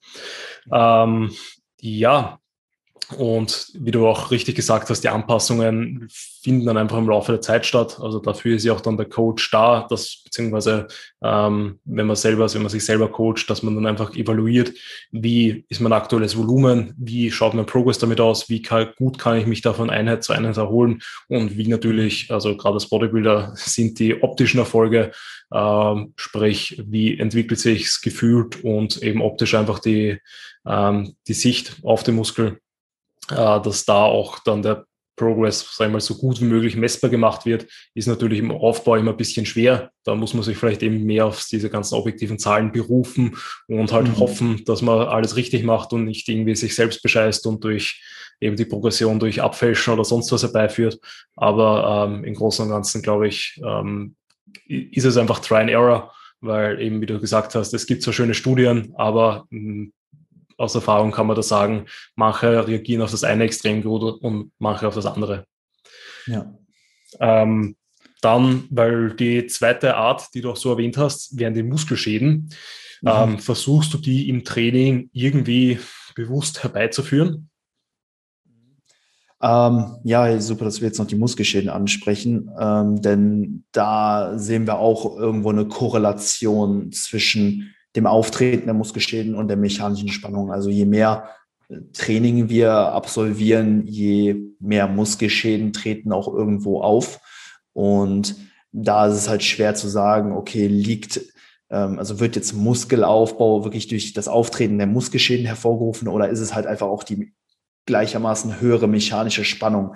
Ähm, hier ne, vermutet man halt wirklich eher, dass der ähm, ja, Hauptmechanismus eben in, in der mechanischen Spannung liegt, weshalb ich jetzt nicht unbedingt darauf abziele, ähm, einen Muskelkater nach dem Training ähm, zu erhalten, wobei ich dazu sagen muss, dass es doch ein ganz guter Indikator sein kann, ähm, hinsichtlich, okay, wo befinde ich mich jetzt gerade in meiner Volumentoleranz-Range? Wenn wir halt merken, okay, wir trainieren jetzt einen Muskel äh, mit X Sätzen und wir haben nach der Einheit keine Ermüdungserscheinung. Der Muskel ist nicht irgendwie steif oder verkartet oder so. Und dann, dann können wir eigentlich auch davon ausgehen, dass wir vermutlich am nächsten Tag schon viel, schon fast wieder sehr, sehr gut performen können und potenziell auch schon den nächsten Wachstumsreiz setzen könnten. Also die Abstinenz von, von, von Muskelschäden zeigt einem natürlich auch gleichzeitig auf, hey, potenziell wäre da, hm, wären da noch lokale Regenerationskapazitäten frei, die genutzt werden könnten, um mehr Anpassung hervorzurufen. Ähm, deswegen Muskelschäden würde ich jetzt nicht als ähm, einzelner als einzelnen Mechanismus sehen, der Hypertrophie hervorruft, aber es ist ein Indikator dafür, ähm, wie hoch kann oder darf die mechanische Spannung sein, weil ähm, wir sehen halt auch sehr, sehr gut, dass es eben auch ein exzessives Maß an Muskelschäden gibt. Also wenn die, wenn die Muskelschäden so stark sind, dass du einen Muskelkater hast, der vielleicht drei, vier Tage nach einer Einheit immer noch präsent ist, dann äh, können wir davon ausgehen, dass die mechanische Spannung ähm, zu hoch war, ähm, beziehungsweise einfach nicht zu den besten Anpassungen geführt hat, weil nach einer Einheit, ne, wie lange ist die Proteinsynthese erhöht? Maximal vielleicht 72 Stunden, also was längeres habe ich jetzt so in der, äh, habe ich jetzt so noch nicht gesehen in irgendwelchen Studien. Nach 72 Stunden ne, fällt äh, die Rate der Proteinsynthese wieder ab und dann wäre eigentlich der optimale Zeitpunkt, um, um einen neuen Trainingsreiz ähm, zu setzen, beziehungsweise die Proteinsynthese durch das Training wieder ansteigen zu lassen. Und wenn halt aber noch der Muskelkater immer noch da ist, ähm, ja, dann verschenkt man halt, sage ich mal, so ein bisschen Potenzial. Also der Muskelkater darf halt auch nicht zu stark nach einer Einheit sein. Das ist halt eben auch ganz wichtig. Ähm, aber wenn halt gar kein Muskelkater da ist, dann könnte man potenziell vielleicht auch für den lokalen Muskel auch mehr machen. Hier muss man sich natürlich aber dann auch nochmal das Gesamtsystem anschauen. Ne? Das, was wir lokal jetzt für einen Muskel verkraften, das, das muss man halt dann eben auch nochmal im Gesamtkontext bewerten, weil wir haben ja ganz viele Muskelgruppen, die wir voranbringen wollen. Und wenn wir jetzt bei jeder Muskelgruppe einfach immer mehr machen, weil wir keinen Muskelkater haben, dann kommen wir wahrscheinlich auch irgendwann systemisch an so einen Punkt, wo, wo wir einfach nicht mehr optimal hypertrophieren können, beziehungsweise einfach konstant gestresst und kon kon konstant gestresst und einfach überfordert mit dem Trainingspensum sind. Ähm, deswegen lo auf lokaler Ebene, denke ich, können die Muskelschäden uns einiges verraten eben. Aber ähm, ist jetzt nicht so, dass ich, dass ich jetzt sage, ey, die Einheit muss unbedingt äh, einen Muskelkater hervorrufen, weil wir auch hier ähm, zum Beispiel von Flan und Kollegen ganz gute Daten haben, dass halt auch Hypertrophie ähm, auch ohne Muskelschäden stattfinden kann. Und ähm, ich denke, das kann jeder, der ein Trainingsprotokoll vielleicht schon sehr, sehr lange ausführt, dass vielleicht ne, zu Beginn in der ersten Woche die Muskelschäden noch recht, recht hoch sind, ähm, diese aber dann von Woche zu Woche immer weniger werden. Und nachdem du es dann vielleicht mehrere Monate gemacht hast, hast du halt gar keine, also kaum noch Muskelkater nach einer Einheit, aber die Einheiten werden da trotz natürlich immer noch Hypertrophie hervorrufen. Ähm, ja, ja um, deswegen. Ja, ähm, da so eine kurze Zwischenfrage. Und mhm. zwar, würdest du oder denkst du, es macht irgendwie Sinn, ähm, dann eben beispielsweise so Sachen wie äh, pausierte Wiederholungen oder ähm, eben irgendwelche Wiederholungen mit einer sehr langsamen äh, Exzentrik einzubauen, um eben bewusst wieder zu schauen oder zu versuchen, mehr Muskelschäden herbeizurufen? Oder sagst du dann nein, ähm, weil Ermüdungserscheinungen sind ja auf jeden Fall da. Also ich kenne sie bei mir. Ich trainiere auch einen Plan immer sehr, sehr lange, über mehrere Monate und dann gegen Ende, ähm, vor, bevor der Plan gewechselt wird, Muskelkater ist natürlich nicht da, aber man merkt, man ist fertig, der Muskel ist fertig, man könnte ihn nicht nochmal belasten. Aber denkst du, wird es irgendwelche Vorteile bringen, äh, wenn ich dann sage, gut, äh, ich baue dort, ändere dort die äh, Kadenz, dass beispielsweise eben die Exzentrik oder die Konzentrik noch mehr fokussiert wird, dass die Umkehrpunkte pausiert werden ähm, und darüber eben dann beispielsweise Muskelschäden zuzuführen oder eben beispielsweise isometrische Holds oder Stretches oder sonst was? Boah, das ist eine mega gute Frage. Ähm, Finde ich super interessant. Ähm, ja, was du ganz schön gesagt hast, ne, Ex äh, diese exzentrischen Belastungen scheinen halt auch vermehrt eben diese Muskelschäden hervorzurufen. Ne, vor allen Dingen auch äh, die Belastung eines Muskels in der gedehnten Position. Zum Beispiel jetzt bei einem rumänischen Kreuzheben. Ne, da haben wir sehr viel Last unten in der gedehnten Position, wo der, wo der Hamstring eben ne, in der verlängerten Position ist. Da wirkt halt sehr, sehr viel Last. Nach oben hin wird das Ganze dann ähm, schwerer äh, leichter natürlich. Und das sind dann zum Beispiel auch so Charakteristiken, die vermehrt Muskelschäden hervorrufen. Jetzt zum Beispiel auch ähm, die Pausierung im ähm, exzentrischen Umkehrpunkt, zum Beispiel bei Bankdrücken. Ne? Da haben wir ja auch hier in der untersten Position die Brust sehr, sehr schön auf, äh, auf, auf Spannung in der Dehnung. Und sobald wir jetzt die Konzentrik einleiten, haben wir dann auch sehr, sehr viel äh, ja, Spannung, die dann wiederum eben in der in dieser verlängerten Position eben wirkt. Und das könnte potenziell mehr Muskelschäden hervorrufen. Ähm, ich, ich, ich, also es ist jetzt spekulativ von meiner Seite. Ja, ich Fall. würde sagen, tendenziell bei fortgeschritteneren Athleten kann es, äh, gibt es so ein paar Rationalen, die vielleicht dafür sprechen, dass es Vorteile haben kann, ähm, weil Muskelschäden auch in Zusammenhang äh, mit Satellitenzellen stehen. Also durch eben Muskelschäden, durch Risse in den Muskelfasern werden nämlich diese sonst inaktiven Satellitenzellen aktiviert. Die ähm, vervielfältigen sich dann erstmal und wandern dann zur beschädigten Muskelfaser, wo sie dann Reparaturprozesse durchführen und dann eben mit ähm, der Zelle äh, verschmelzen beziehungsweise ihren Zellkern an die Muskelzelle abgeben. Und da gibt's diese äh, ne, die Myonuclear Domain Theory, ähm, die halt besagt, dass eine, äh, eine Muskelzelle nur bis zu einem gewissen Punkt eben wachsen kann. Ne, in der Muskelzelle haben wir immer einen Zellkern und das Zytoplasma, die Zellflüssigkeit. Und wenn wir halt trainieren und hypertrophieren, dann ähm, kann es halt sein, dass, dass, dass vor allem diese Zellflüssigkeit sich ausbreitet, die Muskelfaser also vergrößert wird, sie aber weiterhin nur einen Zellkern hat und dadurch, dass dann eben diese Satellitenzellen kommen und ihren Zellkern abgeben, kommt dann ein zweiter Zellkern in die äh, Muskelzelle im Prinzip äh, ja, rein in die Muskelfaser und dadurch erhöht sich, sage ich mal, dieser Einflussbereich der Muskelfaser. Also sie hat jetzt wieder mehr Potenzial zu wachsen, weil ein Zellkern nur so eine bestimmte Domäne, so einen bestimmten Bereich, sage ich mal, versorgen kann. Und ja, da kann, könnte man jetzt mutmaßen, hey, vielleicht, vielleicht macht es bei äh, fortgeschrittenen Athleten tendenziell mehr Sinn, weil da, ähm, ja, sage ich mal, da man da ähm, eher auf neue Zellkerne angewiesen ist, um weitere Hypertrophie ähm, eben hervorzurufen das, das ist so eine, ja, eine, eine Spekulation, ja. Ja. Ähm, das, was ich jetzt so bisher observiert habe, aber das ist sehr, sehr spekulativ, würde ich sagen. Ja, ja, auf jeden Fall. Also das wäre, ich glaube, studiemäßig gibt es in die Richtung überhaupt nichts. Und auf Erfahrungswerte zurückgreifen kann man auch nicht, weil ja niemand mhm. irgendwie äh, physiologisch in dich reinschauen kann und merkt, äh, ob du jetzt da mehr ähm, Zellkerne hast oder nicht. Ja. Aber war eben. Da musst du mal mit dem äh, Frederik Hölzel auf jeden Fall sprechen. Der hat da ähm, auch, auch glaube ich, seine äh, Bachelorarbeit irgendwie zu, zu geschrieben. Die habe ich auch ja. äh, gelesen. Das ist sehr, sehr interessant. Ähm, okay. Aber ja, ja, also werde ich schauen, dass ich mir das anschauen, ihn da vielleicht auch nochmal drüber ausquetsch, so ein bisschen. Aber äh, ich weiß gar nicht, ob ich nicht eben mit Frederik drüber gesprochen habe oder mit irgendwem im Umfeld, wo eben genau das Gleiche war, dass man quasi irgendwann als Natural Bodybuilder, ähm, ich meine in der Praxis eh nie, aber in der Theorie mal wirklich sein, Max, sein naturales Limit irgendwann erreichen könnte.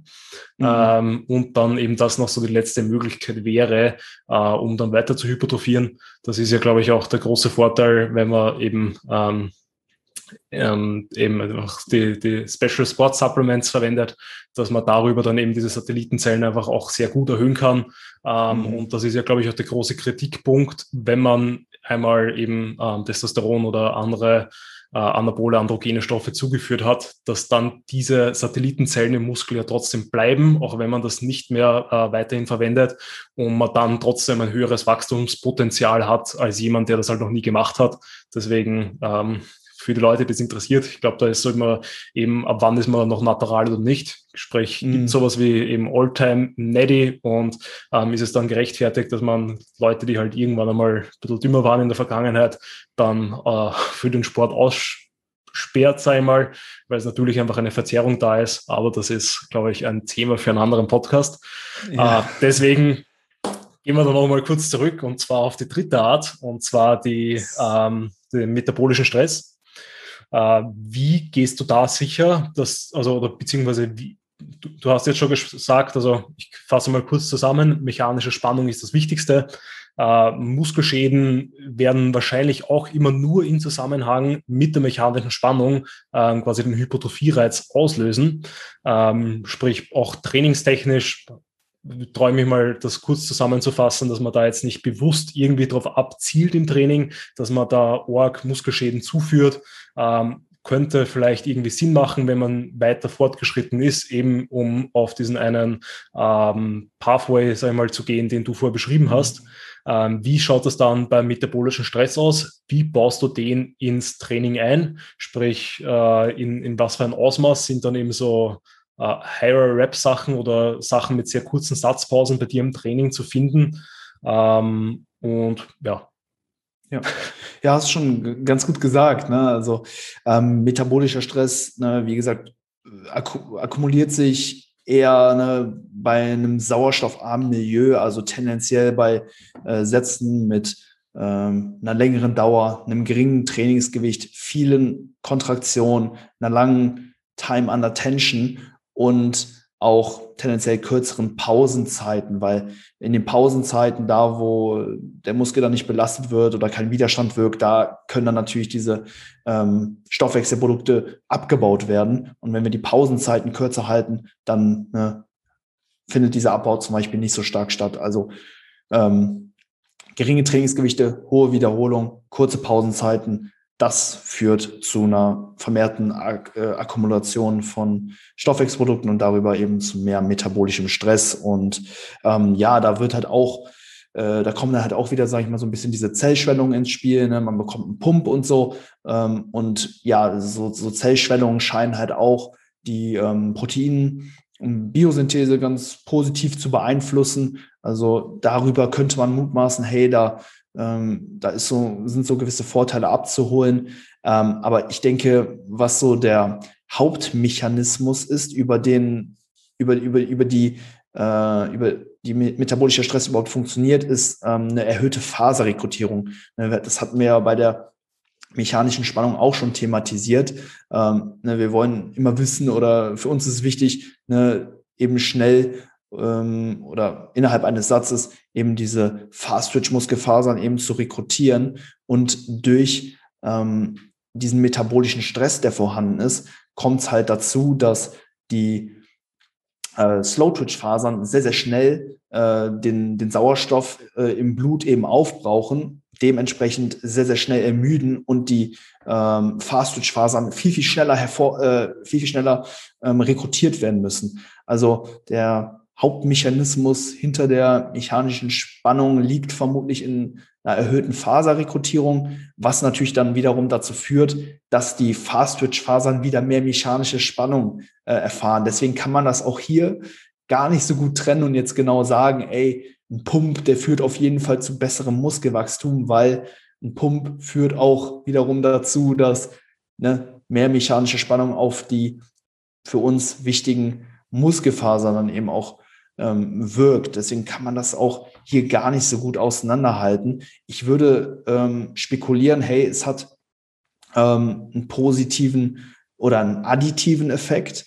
Ähm, aber auch hier würde ich sagen, ey, die mechanische Spannung, die liegt, die sollte hier im Vordergrund liegen. Wenn man dann gleichzeitig noch einen guten Pump ähm, eben generieren kann und das eben, sage ich mal, so beiläufig passiert, dann ist das was sehr, sehr Gutes. Aber das Training sollte jetzt nicht darauf ausgelegt sein, einen maximalen Pump zu generieren, weil das würde implizieren, dass man halt super wenig Satzpausen macht, ähm, ein geringes Trainingsgewicht wählt und ja, das, das, das könnte halt dann wiederum auch die mechanische Spannung negativ beeinflussen. Deswegen ähm, auch hier mechanische Spannung ähm, als ersten Mechanismus zu nennen. Und ähm, ich meine, das Abzielen auf metabolischen Stress, das kann natürlich in gewissen Situationen auf jeden Fall ähm, Sinn haben. Und ich mache das auch in der, in der Trainingsplanung so, dass es schon, sage ich mal, so ein äh, hier und da vielleicht so ein bisschen Aufmerksamkeit bekommt, dass man vielleicht mal zyklusweise auch mal einen Wiederholungsbereich von 20 bis 30 Wiederholungen einstreut bei Übungen, die eine geringe Stabilitätskomponente ha äh, haben, wo man den lokalen Muskel sehr, sehr gut isolieren kann, also tendenziell eine ähm, Eingelenk, eingelenkige Bewegungen, Bizep Curl oder Trizep strecken oder Wadenheben, da kann man auch mal ein bisschen mehr auf die Anhäufung von metabolischem Stress über die Wiederholungsbereiche ähm, abzielen. Aber ich muss sagen, das, das, das findet bei mir im, im Programming eher ähm, oder nimmt eher eine untergeordnete Rolle ein. Ich arbeite ab und an ganz gern mit Intensitätstechniken. Die bedienen sich ja auch eigentlich alle an, äh, an kürzeren Pausenzeiten und dementsprechend auch an äh, einem höheren äh, metabolischen Stress, weil eben äh, während den kürzeren Pausen nicht so viele äh, Metaboliten abgebaut werden können. Sowas wie MyoWebs finde ich zum Beispiel ganz nice, vor allen Dingen bei äh, Crunches oder, oder Wadenheben oder so, weil man da so ein bisschen diese äh, lokale Ermüdung beziehungsweise die verbesserte Faserrekrutierung auch zu seinen Gunsten nutzen kann, um halt direkt auch schon bei den ersten Wiederholungen die ähm, ja, Fast-Twitch-Fasern eben hervor, äh, herauszufordern. Ne, wenn man halt, sage ich mal, immer seine, seine 30 Wiederholungen macht, bis man halt wirklich erst an den Punkt kommt, wo man wirklich merkt, ey, hier ist mein Limit. Das ist schon sehr, sehr mühselig. Deswegen nutze ich dann zum Beispiel bei diesen Übungen auch ganz gern einfach kürzere Pausenzeiten beziehungsweise Intensitätstechniken, habe dann ein bisschen mehr metabolischen Stress, eine bessere Faserrekrutierung und kriege halt mehr mechanische Spannung früher innerhalb des Satzes auf die Fast-Twitch-Fasern. Und das, muss ich sagen, funktioniert auch in der Praxis sehr, sehr gut. Ja, auf jeden Fall. Also ist bei mir nicht anders. Das ist jetzt, ähm, also ich verwende eigentlich schon relativ gerne ähm, auch Higher Rap Sachen so in der normalen Trainingswoche. Also ich periodisiere ja auch gar nicht so extrem, dass ich jetzt wirklich da ähm, enorme Phasen habe. Also bei mir ähm, mhm. quasi über die Zeit verändert sich eher das Volumen, dass es eben eher niedrigvolumerige Phasen gibt, meistens eben so in der Diät oder wenn halt irgendwie der Kraftfokus, wieso auch immer im Vordergrund, äh, Vordergrund stehen würde. Ähm, und ansonsten steigt halt das Volumen so langsam an, äh, sprich, weil ich eigentlich auch von Zyklus zu Zyklus eigentlich mit statischem Volumen arbeite und da auch es einfach nur sehr, sehr langsam eigentlich erhöhe.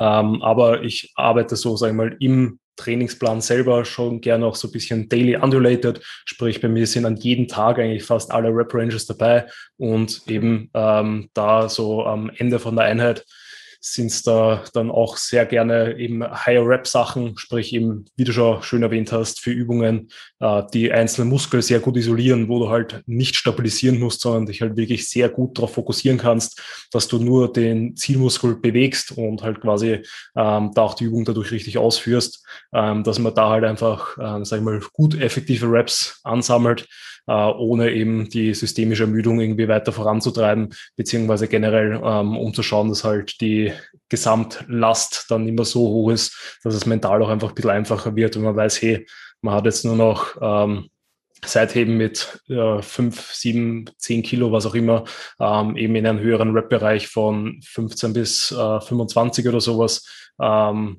oder eben auf der, Waden, auf der Maschine, ähm, wo ich dann weiß, ähm, ich bin zwar schon komplett fertig von allen Übungen, die davor kommen, mhm. aber in die Maschine kann ich mich immer noch reinsetzen und kann immer noch meine letzten Wiederholungen rauspumpen, ohne dass jetzt irgendwie die Übung enorm darunter leidet äh, und so immer noch ein guter Stimulus eigentlich für den Muskel da ist. Ja, absolut. Da bin ich voll ähm, bei dir. Was, was für einen Wiederholungsbereich nimmst du? So 5 bis 25 Reps? Oder, ähm, genau, also ich, also genau, also bei mir ist ähm, eigentlich, also die höchsten Sachen, die was bei mir drinnen sind, ähm, ich meine jetzt ausgenommen so von äh, eben Crunches oder sowas, aber da schaue ich eigentlich auch nicht, dass ich da zu hoch gehe. Ähm, ist eigentlich schon so bei den Topsets 4 bis 7, wobei da mhm. die meisten Leute eigentlich auch so im Bereich eher 5, 6, 7 unterwegs sind und es eher die Ausnahme ist, dass man mal aus Versehen einen Satz macht, wo man nur vier Wiederholungen macht Das ist dann vielleicht so in der letzten Woche vor dem Deload, wo man halt ein bisschen motivierter ist und vielleicht ein bisschen einen höheren Gewichtssprung macht, um zu schauen, was geht. Wo ich auch sage, mhm. äh, es ist für mich komplett in Ordnung, weil man muss sich einfach in neue Bereiche immer wieder reinwagen und schauen, wie fühlt sich das schwerere Gewicht an, wie gut kann ich das kontrollieren, wie verändert sich die Ausführung, wenn ich halt eben mehr Gewicht ver ähm, verwende, plus natürlich dann die äh, Hemmschwelle bei die Backoff-Sätzen äh, sinkt dann auch, dann kann man dort dann auch dementsprechend mehr Gewicht verwenden und eben mehr Gewicht auf mehr Wiederholungen bewegen. Ähm, aber primär ist es natürlich bei mir, glaube ich, so wie bei jedem anderen, ähm, so die, der Haupt Teil von dem Trainingsplan befindet sich so im Bereich 7 bis 15. Also da wird die große Arbeit, also ich sage mal sicherlich 80 Prozent vom Tag erledigt und dann gibt es eben so einzeln eingestreut eben ähm, einzelne Übungen, die dann eben im höheren 15 Plus Bereich sind, so 15 bis 25. Das sind halt meistens immer so Sachen wie für die hintere Schulter, wo ich halt einfach sagen muss, ähm, hintere Schulter halt schwer zu trainieren. Ähm, entweder braucht man da sehr gute ähm, Übungen, also Maschinen dafür oder ähm, einfach muss sehr gut die hintere Schulter ansteuern können und den Trapez mhm. irgendwie rausnehmen können, weil ja. da wird das eher dann so dass der delimitierende Faktor. Äh, plus eben auch ähnlich wie bei dir ähm, Intensitätstechniken, dass ich halt mit ähm, irgendwelchen Clustersätzen oder ähnliches arbeite, wo ich dann sage, gut, ähm, es gibt eine getimte Pause oder eben, ähm, dass du direkt nach irgendeinem Aktivierungssatz deine ein, zwei Minisätze dann noch hast oder einfach schaust, dass du dort dementsprechend den Reiz äh, rausholst. Bin ich voll bei dir. Also mache ich, mache ich ähnlich. Also wie du, wie du es schon gesagt hast, ne, so Bread and Butter Web Range, wahrscheinlich so echt acht bis 15 Webs und dann ne bisschen 5 bis 8er. Ich habe da noch ein bisschen 15 bis 20er drin. Die 20 ja. bis 30er Web Range wird bei mir eher spärlich verwendet, vielleicht mal eingestreut für, für einen Zyklus, wenn sich's anbietet. Ähm, aber ja, hast du, hast du ja super schon zusammengefasst. Geil. Ja, genau. Ähm, das Einzige, bevor wir jetzt den Podcast abschließen, auch noch so ein bisschen zu erwähnt, dass ähm, warum quasi das Krafttraining immer wichtig ist oder die mechanische Spannung eigentlich auch immer so der Haupthypertrophie-Reiz ist, ist beispielsweise, dass ja äh, Okklusionstraining ja auch, ähm, sag ich mal, immer attraktiver wird für viele Leute, vor allem wenn man mhm. eben äh, verletzt ist, dass man da dann trotzdem trainieren kann und trotzdem auch einen guten Hypertrophie-Reiz setzen kann. Äh, aber die Okklusion alleine ohne Krafttraining bringt halt keinen Muskelwachstum. Sprich, es bringt nichts, wenn man sich daheim den Muskel abschnürt und trotzdem eben diesen metabolischen Stress erzeugt, sprich eben irgendwie einen Pump erzeugt oder sonst sich irgendwelche äh, Stoffwechselnebenprodukte ähm, im, im Blut ähm, einstellen.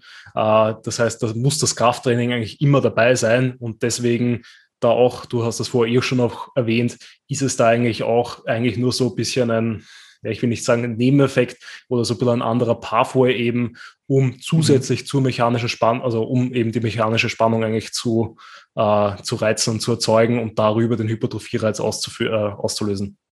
Ja, auf jeden Fall super, dass du da nochmal äh, BFR-Training und Blood Flow Restriction Training äh, genannt hast. Das lässt sich da super anbringen im, äh, in Kombination eben äh, mit dem metabolischen Stress. Ja, und wie du schon gesagt hast, so es gibt da sehr, sehr gute Daten für, dass ähm, trotz eben äh, eben ne, diese Akkumulation von Stoffwechselprodukten, dass, dass keine Hypertrophie stattfindet, wenn keine mechanische Spannung gleichzeitig wirkt. Ne? Deswegen auch hier in Abstinenz von mechanischer Spannung ähm, hat metabolischer Stress eben nicht so viele Auswirkungen. Deswegen ist es immer so die Kombination und ja, vermutlich dann eben auch vermehrt eben die mechanische Spannung, aber äh, kann halt ähm, in gewissen Situationen echt ein super Tool sein, ne? weil man auch hier wieder von der verbesserten Faserrekrutierung profitieren kann und auch eben mit einem sehr, sehr geringen Trainingsgewicht, einer geringen Last ähm, schon sehr früh oder deutlich schneller eben auch an den Punkt kommt, wo dann eben auch alle motorische, motorische Einheiten dann rekrutiert werden müssen.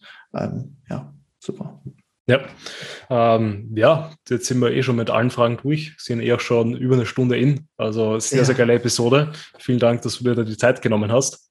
Ähm, falls ähm, die Leute irgendwelche Fragen an dich haben, falls sie mit dir in Kontakt treten wollen, ähm, falls sie dich einfach nur deine Prep verfolgen wollen, was auch immer, wo können dich die Leute finden und eben wie können sie mit dir am besten Kontakt aufnehmen? Ähm, ich denke am besten über Instagram. Dort heiße ich äh, Luis Frielingsdorf. Ähm, ihr könnt auch meinen Podcast abchecken, ähm, genau wie der Alex. Ich meinen eigenen Podcast, äh, der heißt Hypertrophy Cast. Da geht es auch eigentlich nur um Muskelaufbau, Bodybuilding. Ähm, findet ihr auf Spotify, Apple Podcast und YouTube. Ähm, ich habe auch eine Website, äh, www.luisfrielingsdorf.de. Da kommt aber demnächst äh, was Neues. Also ich möchte so dieses Coaching-Projekt so ein bisschen loslösen von meinem eigenen Namen und ich möchte, dass sich das mehr so zu einer eigenständigen Brand entwickelt. Deswegen gibt es da zukünftig so ein kleines Rebranding. Dann wird es auch eine neue Website geben. Ähm, aber je nachdem, wann ihr das hört, dann sollte die Website auch noch da sein. Da könnt ihr mir schreiben ähm, wegen, wegen Coaching oder so. Aber ansonsten über Instagram kann man mich auch jederzeit erreichen. Perfekt. Also wie immer, ich schaue, dass ich alle Links in die Shownotes reinpacke oder in die Beschreibung, je nachdem, wo man sich anschaut, anhört. Ähm, ja, Luis, nochmal vielen Dank für deine Zeit. Sehr, sehr geile Episode. Sehr und ähm, ich würde sagen, viel Erfolg bei deiner Prep und vielleicht sieht man sich ja bei dem einen oder anderen Wettkampf. Dankeschön, Alex. Safe. Dere.